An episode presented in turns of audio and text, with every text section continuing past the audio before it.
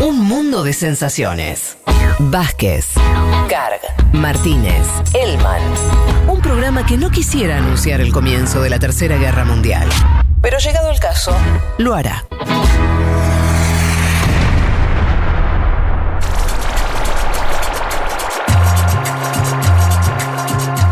Nos metemos eh, con eh, el tema de la semana, un poco, por lo menos cuando uno mira el mundo desde Argentina, por todo lo que ocurrió eh, y las novedades que hubo respecto a la, la infeliz decisión del gobierno de Macri de darle armamento a eh, Bolivia, en el momento en que en Bolivia se estaba produciendo, se había producido un golpe de Estado y eh, bueno, eh, había mm, muchos bolivianos, miles de bolivianas y bolivianas resistiendo en la calle ese golpe de Estado, manifestaciones, cortes y demás. Eh, y en ese contexto muy represivo, bueno, nos enteramos ahora que las Fuerzas Armadas de Bolivia fueron asistidas nada más y nada menos que por Argentina. Yo subí un videito donde me vino a la memoria, ustedes saben, estuvimos ahí con Martín Shapiro cubriendo parte de, eso eh, en su momento en, noviembre de 2019 y eh, de hecho filmamos eh, una represión, una de las tantas que hubo, porque estábamos ahí eh, y, y entonces en un momento empezaban a tirar gases lacrimógenos. Entonces ahora me preguntaba si no había sido reprimido de forma indirecta por el propio gobierno argentino, o sea, por mi gobierno. Esa, pensamos muchas cosas, esa no se nos había ocurrido con Martín cuando estuvimos allá. ¿eh? La verdad, eh, qué, qué cosa. Uno se va del país y lo siguen reprimiendo. Bueno, che, ahora hablando en serio, Juanma, ¿por dónde querés arrancar? Y empecemos por la noticia. Bolivia denunció el día jueves eh, la llegada de material bélico a ese país desde la Argentina de Mauricio Macri, en momentos do- donde se estaba completando ¿no? el golpe de Estado a Evo Morales, un material, después vamos a meternos bien en el desglose, porque ya hay anuncios nuevos del Ministerio de Seguridad en la Argentina, un material que llega a la PAFEDE el día 13 de noviembre del año 2019, a través de un Hércules que sale de Palomar que llega a la ciudad de La Paz, al aeropuerto del Alto, que baja carga y personal de gendarmería. eh, y en Bolivia manejan la siguiente hipótesis, que es todavía bajo investigación, claro, que una parte de ese material se entregó a las Fuerzas Armadas Bolivianas, eh, Sí. altamente, altamente implicadas en el golpe, ahora vamos a ir a eso, Sí. y otra parte a la policía boliviana, la policía boliviana que había estado amotinada en los días previos a el golpe de Estado que se terminó consumando eh, en ese país. La ex ministra de Seguridad argentina que anduvo en caballo estos días dijo que ese material era para salvaguardar la embajada argentina en La Paz, algo que no es consistente. Incluso el canciller Maita eh, en esta misma emisora el día viernes en Seguro la dijo, la verdad no es consistente esa información. Eh, tam- y tampoco di- dijo que tampoco era consistente que Macri no supiera del envío de este material bélico. Eh, bueno, obviamente, ¿no? Parecen, parecen demasiados 40.000 cartuchos para una misión así, para proteger una sede diplomática. Vamos a escuchar primero al canciller boliviano Maita denunciando que Argentina le dio a Yanine Áñez munición letal eh, y que obviamente después se produjeron las masacres de Sacaba y de Sencata. Escuchemos a Maita, el canciller boliviano. Pero resaltamos que la Argentina, presidida por Mauricio Macri, le dio a las fuerzas militares que reprimieron la protesta social el año, en noviembre de 2019, munición letal. El 13 de noviembre de 2019 se lo agradecía. El 15 de noviembre de 2019, dos días después, se producía la masacre de Sacaba. Unos días después, el 19 de noviembre de 2019, se producía la masacre de Sencata. Y en el intermedio, la represión militar policial en diferentes escenarios de nuestro país de la protesta social. Bien, ahí pasaba el canciller eh, boliviano. Vuelvo a nuestro país un segundo. Sabina Frederick, eh, la ministra de Seguridad del actual gobierno de Alberto Ángel Fernández, anunció una investigación y encontró lo siguiente, Fede. El día 11 de noviembre del 2019, 11 de noviembre, Sí, el día que Evo Morales salía en un avión de la Fuerza Aérea eh, Mexicana, sí. eh, la Agencia Nacional de Materiales Controlados de Argentina, llamado ANMAC, autorizó a la gendarmería el envío a Bolivia de pistolas semiautomáticas, escopetas, carabinas automáticas, ametralladoras y fusiles. Esto es lo que anuncia eh, ANMAC, la autorización de ANMAC a Gendarmería. Y también se enviaron más de 8.000 municiones de distintos calibres, chalecos antibalas, cascos y escudos balísticos y visores nocturnos. Ese fue el día 11 de noviembre. Y al día siguiente, el 12, la ANMAC autoriza a llevar 70.000 cartuchos antidisturbios, 70.000, es decir, casi el doble de lo que denuncia Bolivia. Hay que ver ahí qué pasa con estas estadísticas, ¿no? Sí. Bolivia, muestra, Bolivia muestra una carta donde dice nos llegaron 40.000. Sí, la ANMAC autori- faltan. La ANMAC autoriza a Gendarmería a mandar 70.000, es decir, Claro. ahí hay que ver qué sucedió. 100 spray de gases pimienta, 661 granadas de mano, muy utilizadas en Sacaba de Sencata las granadas de mano, acuérdense las imágenes. Y no así, y no así Sí. la embajada. Quiere decir, ahí, eh, cuando ves además el detalle, te das cuenta que la tesis esa de, de Bullrich y demás es muy débil, ¿no? Es muy, muy. eh, no, no, no, no. Sirve para esculpar, porque no es que. Si vos me decís que mandaste escudos antidisturbios, no sé, alguna cosa más que suene a alguna cuestión de defensa, pero granadas. No, no, no vi que estuvieran volando granadas en la embajada argentina.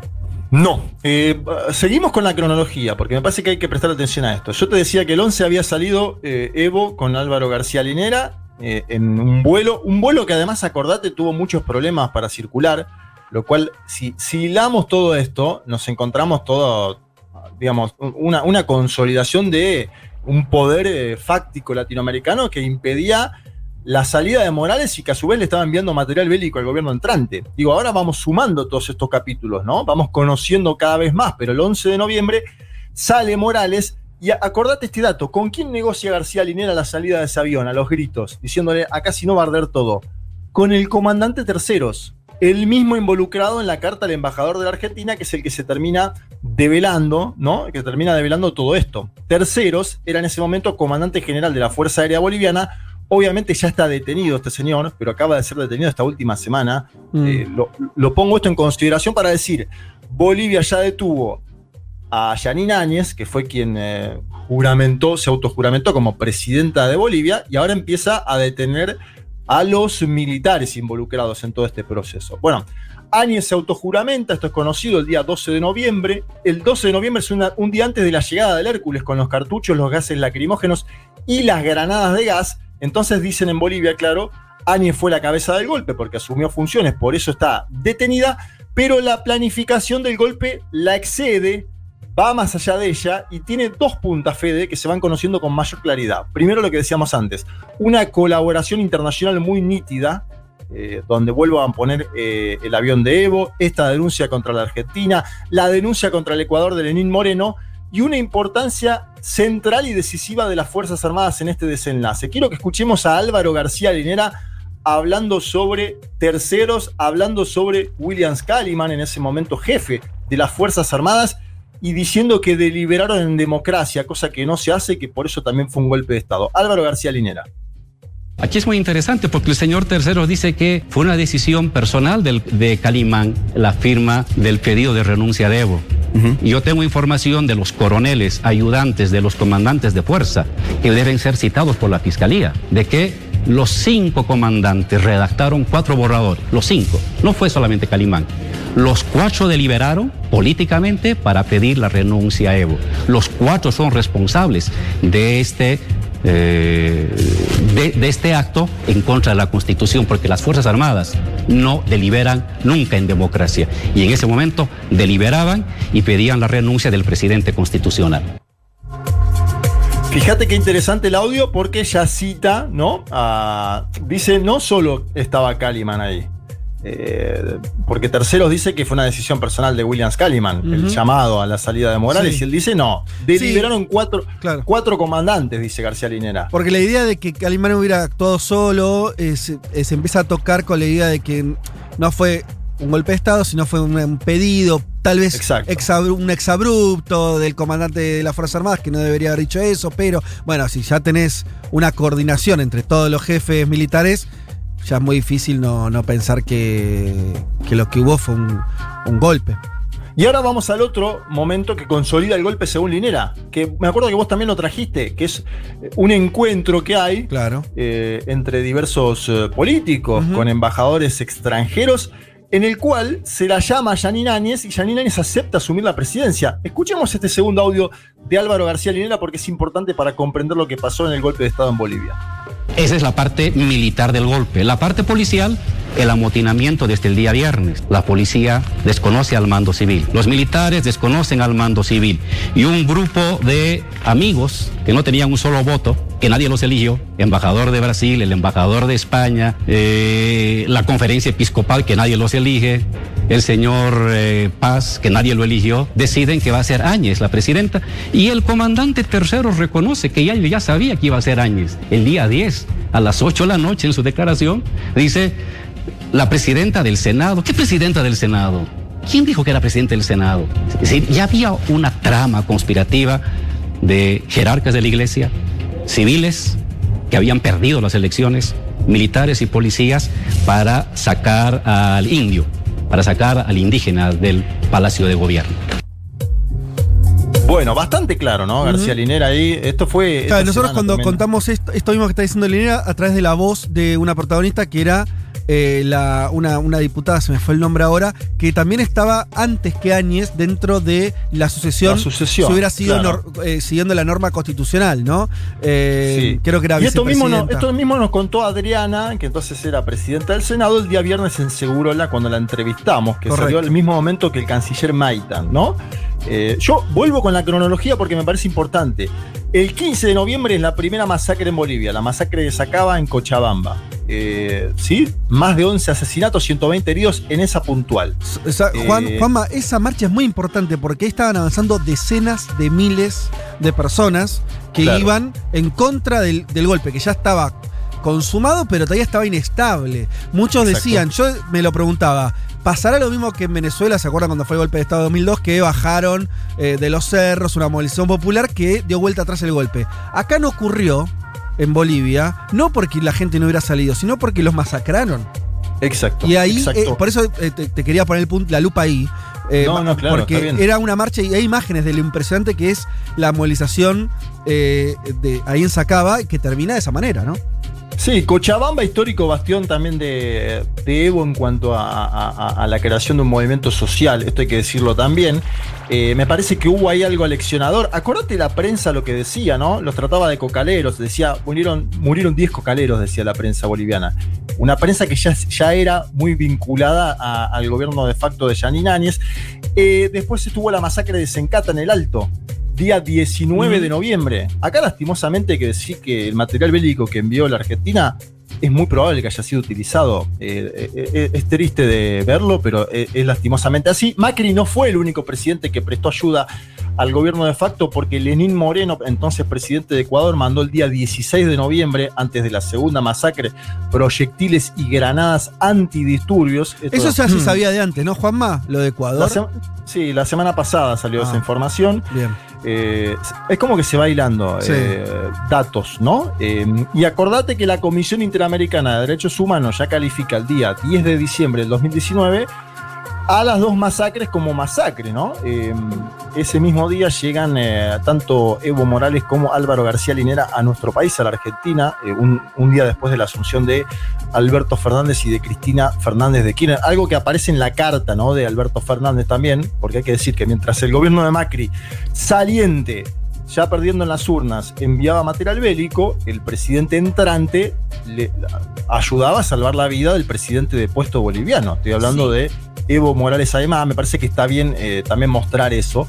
Eh, tercero Perdón, se está- Juanma, no me Sí. puedo sacar de la cabeza, me imagino que a ustedes les pasa lo mismo, las imágenes de las masacres de Sencata y, Sac- y Sacaba, de esas madres, de esos padres llorando, estos pibes, de- eran pibes en su mayoría, 19, 20 años, ¿no? Con los nombres eh, eh, tirados sus cadáveres en las iglesias, es algo que no me puedo sacar de, de la cabeza. Seguro, y acordate que el gobierno de Áñez intentó y expulsó a periodistas argentinos. Sí. Digo, eh, en ese entonces también se, también se quería que no se cubra el golpe en Bolivia. En ese momento, en cuanto a lo periodístico. Fede, ustedes también tuvieron algún inconveniente, eh, si, si bien fueron con un perfil un poco más bajo que otros colegas en el sentido de no llevar cámaras, ser visible, pero acuérdense lo que le pasó a muchos periodistas, ¿no? Eh, Vos hablabas, días- lo de los medios de allá. Fue, Viste cuando vas a un país eh, que uno hoy por internet puedes ver medios de cualquier país donde estés. Pero no es lo mismo cuando estás en un país, se- no sé si se entiende lo que estoy diciendo, y prendés la tele en ese país y ves, tenés como un, un timing, un pulso de Claro. los medios mucho más cercano, ¿viste? Era Total. muy, era muy impresionante, porque te sentías, el miedo te lo transmitía la tele enseguida, de que estaba todo muy atado, de que los medios estaban muy alineados con, con el golpe, eh, de que había una cosa de...